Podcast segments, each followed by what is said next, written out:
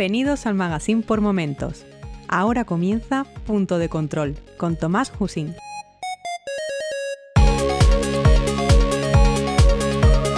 Saludos y bienvenidos al episodio 30 de Punto de Control, un podcast sobre videojuegos, fantasía y ciencia ficción con el fin de compartir mi afición a estos géneros de una manera lo más amena posible. Mi nombre es Tomás y en este episodio hablaremos sobre el nacimiento de la PlayStation. Hoy día sería difícil concebir una nueva generación de videoconsolas sin la presencia de la poderosa Sony y su correspondiente PlayStation. Sin embargo, Sony no fue precisamente una pionera en el negocio del ocio interactivo doméstico. El lanzamiento de la primera PlayStation se produjo hace ahora 18 años, cuando languidecía la era de 16 bits y daba inicio a la considerada quinta generación de videoconsolas. Lo que sí es cierto es que su irrupción fue sonada y supuso una gran revolución, además de no estar exenta de polémica. Esta es la historia que subyace tras la consola que arrasó desde mediados de 1990 hasta la posterior generación, una historia que cuenta con los elementos de las buenas tramas, superación, esfuerzo, fracasos, una apuesta a todo o nada y sobre todo una traición y una venganza.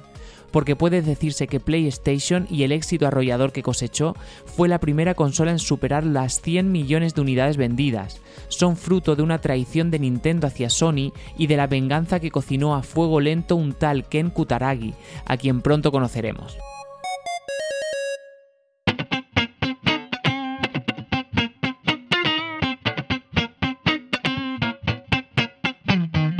Sony Corporation es una de las compañías más importantes a nivel mundial, un gigante nipón en la electrónica de consumo con casi 70 años de historia a sus espaldas, aunque su origen no puede ser más humilde.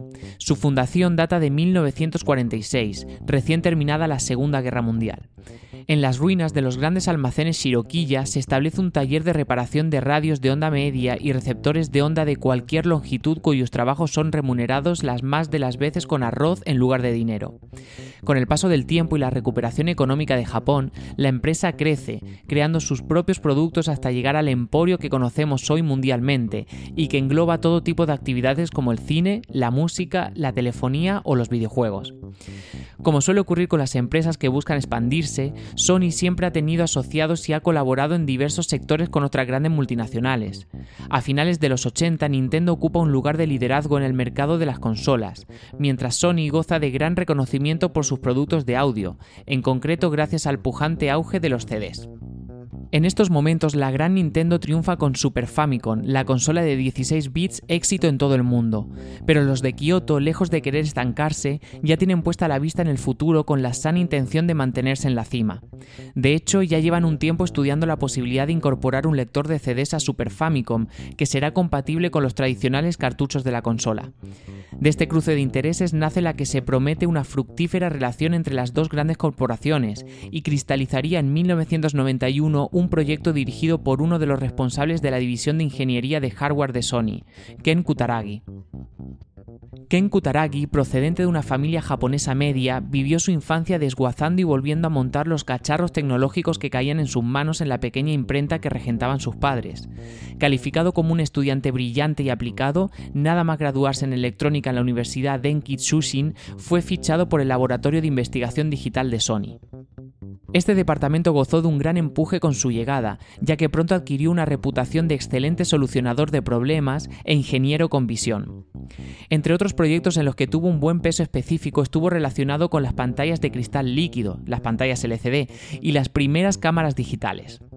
A finales de la década de los 80, Kutaragi observa a su hija jugando a la Famicom y advierte un gran potencial en los videojuegos.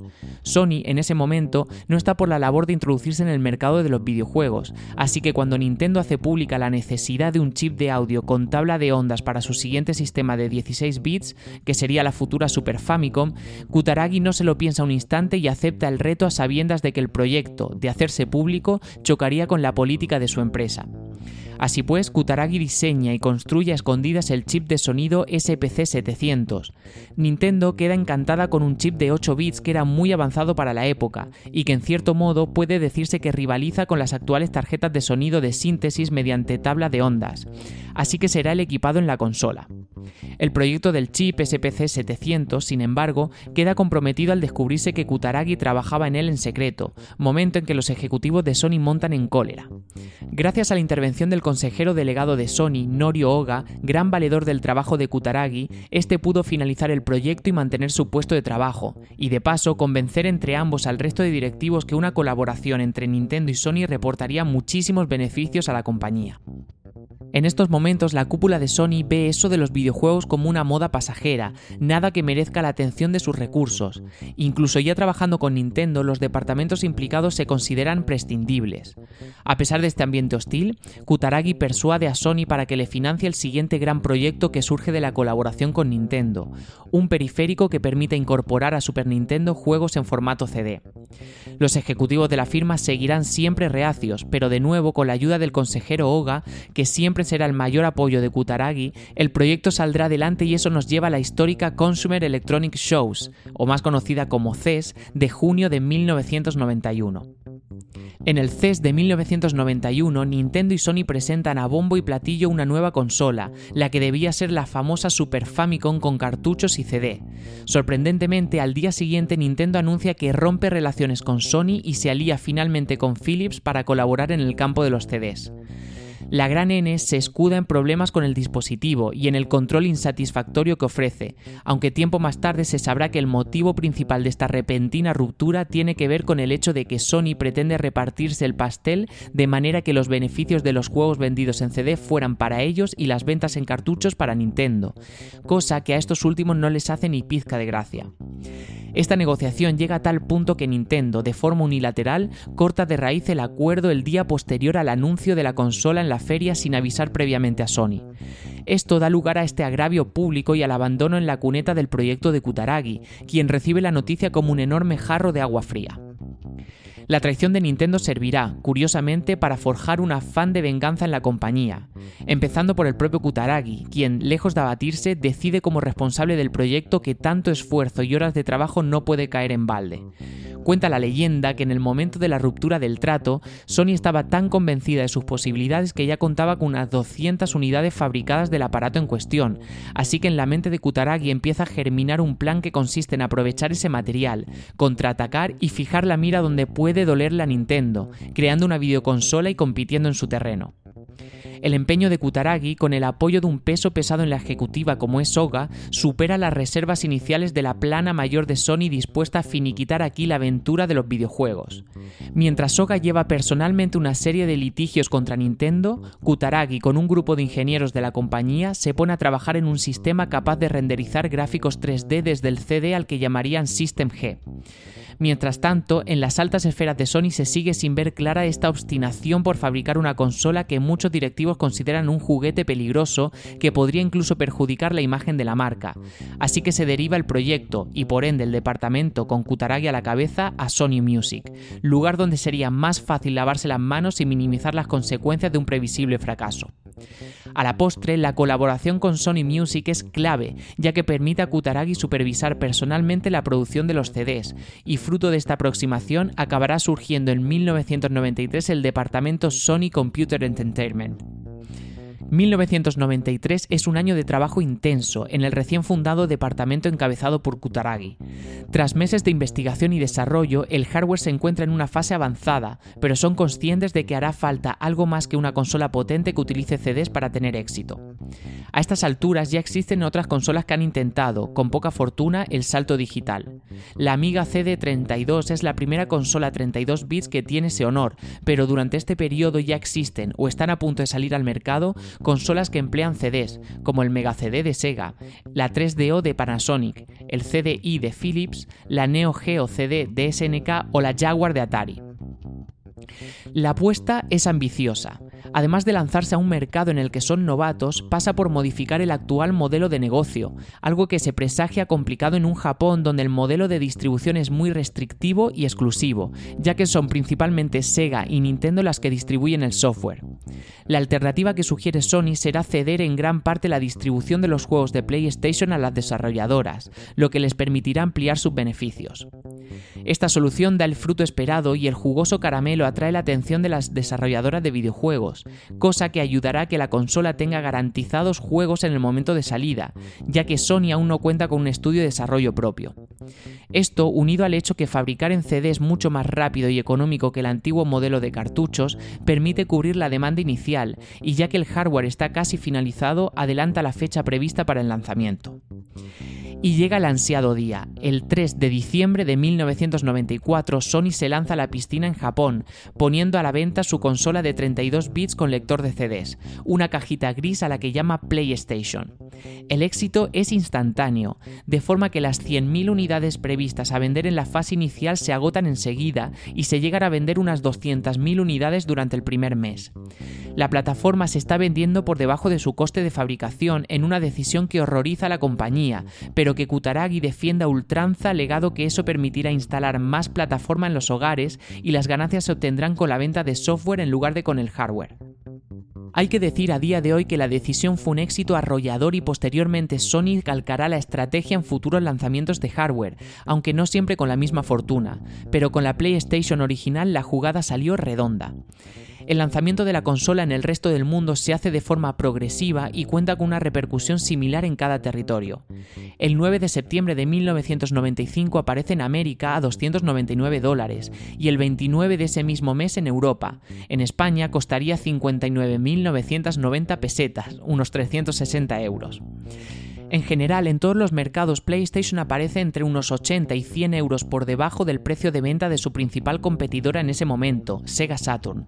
El éxito es abrumador y el catálogo que acompaña a la consola se percibe como un salto de generación real gracias a los renderizados 3D que deja alucinados al público de la época. En el catálogo que acompaña el lanzamiento ya se pueden ver títulos como Ridge Racer y Tekken de Namco, Wipeout de Psygnosis o Battle Arena Toshinden de Takara, juegos que conectan con el interés de los consumidores y que permiten atisbar el potencial de la nueva consola. A partir de aquí, PlayStation crece y domina el mercado en esta quinta generación. Las facilidades económicas que ofrece Sony a los desarrolladores, entusiasmados con las nuevas posibilidades técnicas, las tres dimensiones que encandilan a los jugadores y el CD, soporte superior al cartucho, son la clave. El catálogo rápidamente se nutre con juegos creados por los más grandes del sector, títulos como Metal Gear Solid, Resident Evil, Gran Turismo, Final Fantasy, Silent Hill, Winning Eleven o Crash Bandicoot al que se intentó convertir en la mascota de la compañía, son parte fundamental de la historia de los videojuegos.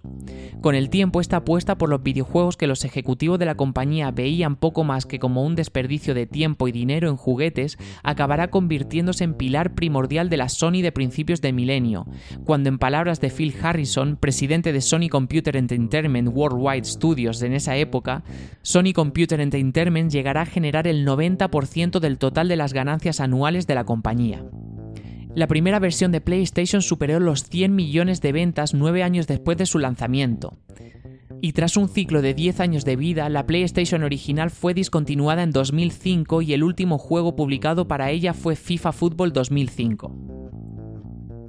Ken Kutaragi sale reforzado de su vendetta particular y desde 1997 será el favorito para convertirse en el nuevo presidente de Sony, aunque nunca llegará a serlo debido a controversias y tensiones internas que lastran sus méritos. Tendrá otras funciones de responsabilidad dentro de Sony y alguna degradación, como la pérdida de su puesto en el Consejo de Administración, aunque nunca dejará de ostentar el cargo de jefe de la división de juegos de Sony Computer Entertainment, junto con un nombramiento especial, director general del grupo, estatus que mantendrá hasta su retiro en 2007, cuando será nombrado directivo honorario. Su lugar lo ocupará el hasta entonces presidente de Sony Computer Entertainment América, Kazuo Hirai, quien será además, a diferencia de Kutaragi, presidente y CEO de la compañía.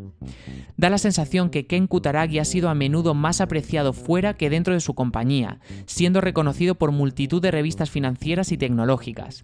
En 2004 fue nombrado uno de los 100 personajes más influyentes del año en la revista Time, donde se le califica como el Gutenberg de los videojuegos. A pesar de dicho retiro en Sony, Kutaragi no se desvincula del todo de los videojuegos y es actualmente, además de CEO de Cyber All Entertainment, compañía que él mismo funda en 2009 enfocada a los servicios de red, director externo de la editora Marvelous AQL.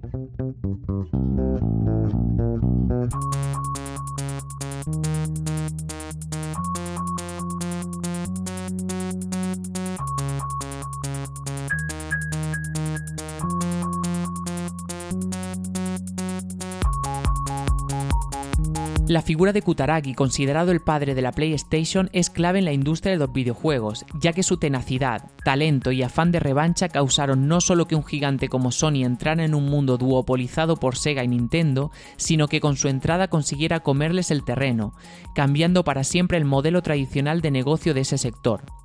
La hazaña llevada a cabo por Sony con su PlayStation no es nada desdeñable. Puede resultar curioso comprobar que tras el hito que cambió el rumbo de la historia de los videojuegos en los 90, subyace la marca de una traición y una venganza, pero al fin y al cabo, esos son los elementos que forjan la mayoría de las historias que merece la pena contar.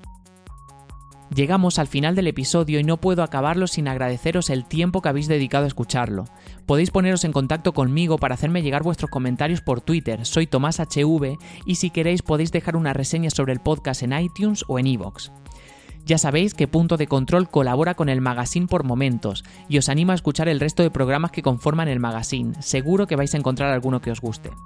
Nosotros volveremos el próximo mes y hasta entonces cuidaos mucho. Un saludo y que tengáis unas fantásticas semanas por delante. Hasta pronto.